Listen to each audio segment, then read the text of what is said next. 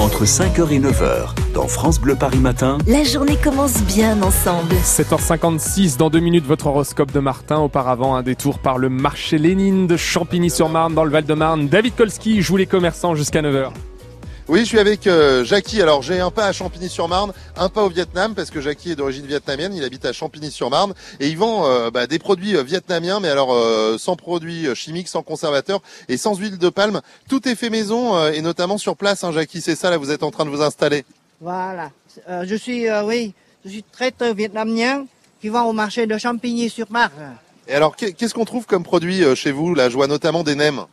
Des nems, on avait des nems fabriqués nous-mêmes, sans conservation et euh, sans produits chimiques.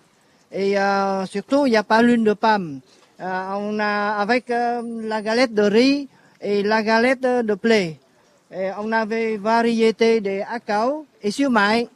Des vapeurs, ça, ce sont des spécialités vapeurs. Voilà, et euh, des euh, rouleaux de printemps, spécialistes de chez nous, uniquement. Voilà, parce que faut savoir quand même que tout ça, euh, les rouleaux de printemps et les nems, euh, c'est c'est vietnamien, c'est pas chinois, c'est ça, Jackie. Oui, c'est des Vietnamiens qui font euh, depuis. Et comment elle est euh, l'ambiance sur le marché de Champigny? Il y a une bonne ambiance?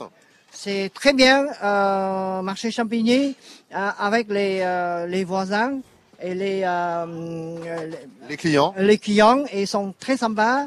Et les voisins et les, euh, les amis qui me aidaient beaucoup, j'aime bien. Et je veux vous dire merci à tout le monde euh, qui m'aidait euh, depuis euh, plus d'un an au marché.